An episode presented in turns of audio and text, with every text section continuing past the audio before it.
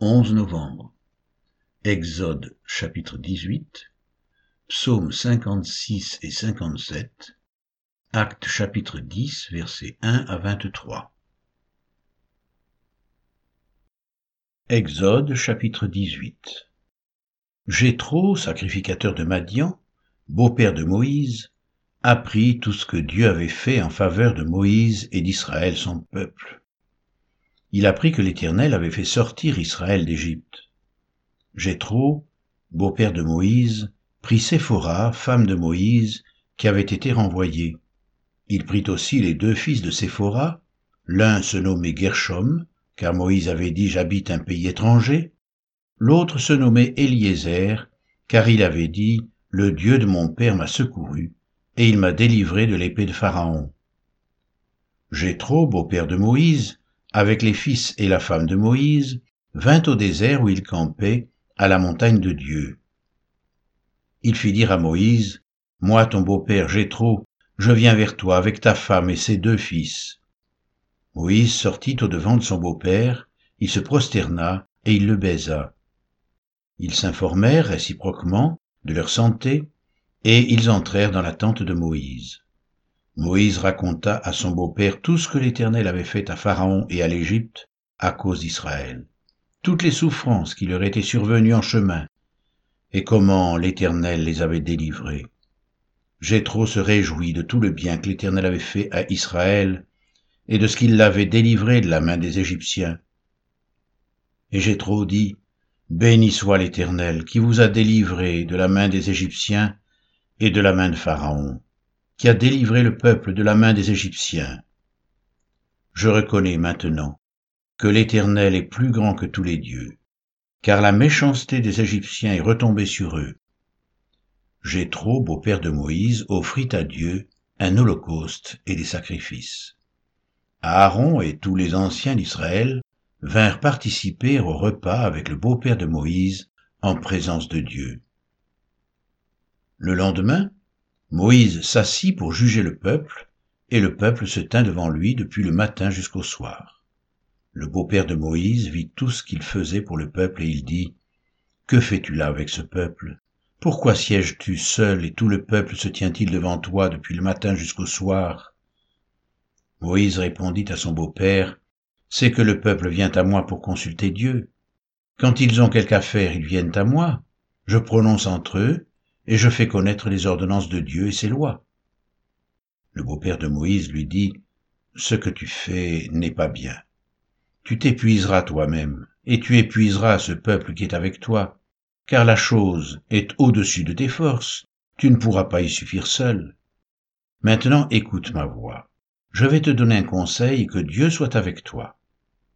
Sois l'interprète du peuple auprès de Dieu, et porte les affaires devant Dieu, enseigne-leur les ordonnances et les lois, et fais-leur connaître le chemin qu'ils doivent suivre et ce qu'ils doivent faire. Choisis parmi tout le peuple des hommes capables, craignant Dieu, des hommes intègres, ennemis de la cupidité, établis-les sur eux comme chefs de mille, chefs de cent, chefs de cinquante et chefs de dix. Qu'ils jugent le peuple en tout temps, qu'ils portent devant toi toutes les affaires importantes, et qu'ils prononcent eux-mêmes sur les petites causes allège ta charge, et qu'il la porte avec toi. Si tu fais cela, et que Dieu te donne des ordres, tu pourras y suffire, et tout ce peuple parviendra heureusement à sa destination. Moïse écouta la voix de son beau-père, et fit tout ce qu'il avait dit.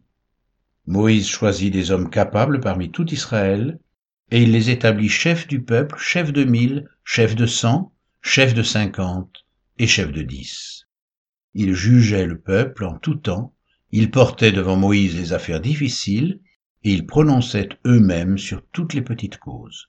Moïse laissa partir son beau-père, et Jéthro s'en alla dans son pays.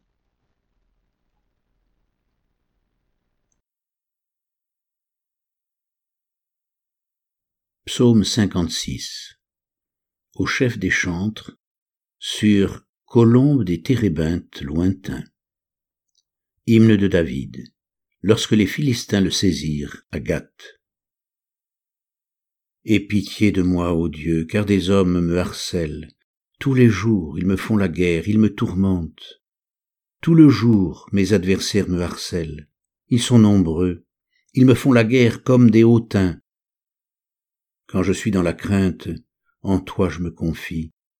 Je me glorifierai en Dieu, en sa parole. Je me confie en Dieu, je ne crains rien. Que peuvent me faire des hommes? Sans cesse, ils portent atteinte à mes droits. Ils n'ont à mon égard que de mauvaises pensées. Ils complotent, ils épient, ils observent mes traces, parce qu'ils en veulent à ma vie. C'est par l'iniquité qu'ils espèrent échapper. Dans ta colère, ô Dieu, précipite les peuples. Tu comptes les pas de ma vie errante, recueille mes larmes dans ton outre. Ne sont-elles pas inscrites dans ton livre? Mes ennemis reculent au jour où je crie. Je sais que Dieu est pour moi. Je me glorifierai en Dieu, en sa parole, je me glorifierai en l'Éternel, en sa parole. Je me confie en Dieu, je ne crains rien. Que peuvent me faire des hommes? Ô Dieu, je dois accomplir les vœux que je t'ai faits. Je t'offrirai des actions de grâce, car tu as délivré mon âme de la mort. Tu as garanti mes pieds de la chute, afin que je marche devant Dieu à la lumière des vivants. Psaume 57 Au chef des chantres, ne détruis pas, hymne de David, lorsqu'il se réfugia dans la caverne poursuivi par Saül. Aie pitié de moi, ô Dieu, aie pitié de moi, car en toi mon âme cherche un refuge. Je cherche un refuge à l'ombre de tes ailes, jusqu'à ce que les calamités soient passées. Je crie au Dieu très haut, au Dieu qui agit en ma faveur. Il m'enverra du ciel le salut, tandis que mon persécuteur se répand en outrage. Dieu enverra sa bonté, sa fidélité. Mon âme est parmi des lions. Je suis couché au milieu de gens qui vomissent la flamme au milieu d'hommes qui ont pour dents la lance et les flèches, et dont la langue est un glaive tranchant. Élève-toi sur les cieux, ô Dieu, que ta gloire soit sur toute la terre. Ils avaient tendu un filet sous mes pas. Mon âme se courbait. Ils avaient creusé une fosse devant moi. Ils y sont tombés. Mon cœur est affermi, ô Dieu. Mon cœur est affermi. Je chanterai, je ferai retentir mes instruments. Réveille-toi, mon âme, réveillez-vous, mon luth et ma harpe, je réveillerai l'aurore. Je te louerai parmi les peuples, Seigneur. Je te chanterai parmi les nations, car ta bonté atteint jusqu'aux cieux, et ta fidélité jusqu'aux nues. Élève-toi sur les cieux, ô Dieu, que ta gloire soit sur toute la terre.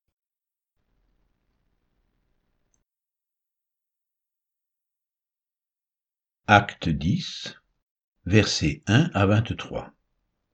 Il y avait à Césarée un homme nommé Corneille, centenier dans la cohorte dite italienne. Cet homme était pieux et craignait Dieu avec toute sa maison. Il faisait beaucoup d'aumônes au peuple et priait Dieu continuellement. Vers la neuvième heure du jour, il vit clairement dans une vision un ange de Dieu qui entra chez lui et qui lui dit Corneille les regards fixés sur lui et saisi d'effroi, il répondit Qu'est-ce, Seigneur? Et l'ange lui dit Tes prières et tes aumônes sont montées devant Dieu. Et il s'en est souvenu. Envoie maintenant des hommes à Jopé et fais venir Simon surnommé Pierre. Il est logé chez un certain Simon corroyeur dont la maison est près de la mer. Dès que l'ange qui lui avait parlé fut parti, Corneille appela deux de ses serviteurs et un soldat pieux d'entre ceux qui étaient attachés à sa personne, et après leur avoir tout raconté, les envoya à Jopé. Le lendemain, comme ils étaient en route et qu'ils approchaient de la ville, Pierre monta sur le toit vers la sixième heure pour prier. Il eut faim et il voulut manger. Pendant qu'on lui préparait à manger, il tomba en extase, il vit le ciel ouvert, et un objet semblable à une grande nappe attachée par les quatre coins, qui descendait et s'abaissait vers la terre, et où se trouvaient tous les quadrupèdes et les reptiles de la terre et les oiseaux du ciel. Et une voix lui dit, Lève-toi, Pierre, tue et mange. Mais Pierre dit, Non, Seigneur, car je n'ai jamais rien mangé de souillé ni d'impur. Et pour la deuxième fois la voix se fit encore entendre à lui, Ce que Dieu a déclaré pur, ne le regarde pas comme souillé. Cela arriva jusqu'à trois fois, et aussitôt après, l'objet fut retiré dans le ciel. Tandis que Pierre ne savait en lui-même que penser du sens de la vision qu'il avait eue, voici, les hommes envoyés par Corneille, s'étant mis en quête de la maison de Simon, se présentèrent à la porte et demandèrent à haute voix si c'était là que logeait Simon surnommé Pierre. Et comme Pierre réfléchissait à la vision, l'Esprit lui dit, Voici, trois hommes te demandent. Lève-toi, descends, et pars avec eux sans hésiter, car c'est moi qui les ai envoyés. Pierre donc descendit, et il dit à ces hommes, Voici, je suis celui que vous cherchez, quel est le motif qui vous amène?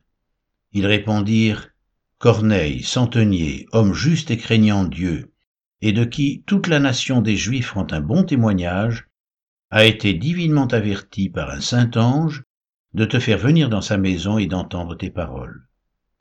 Pierre donc les fit entrer et les logea. Le lendemain, il se leva et partit avec eux. Quelques-uns des frères de Joppé l'accompagnèrent.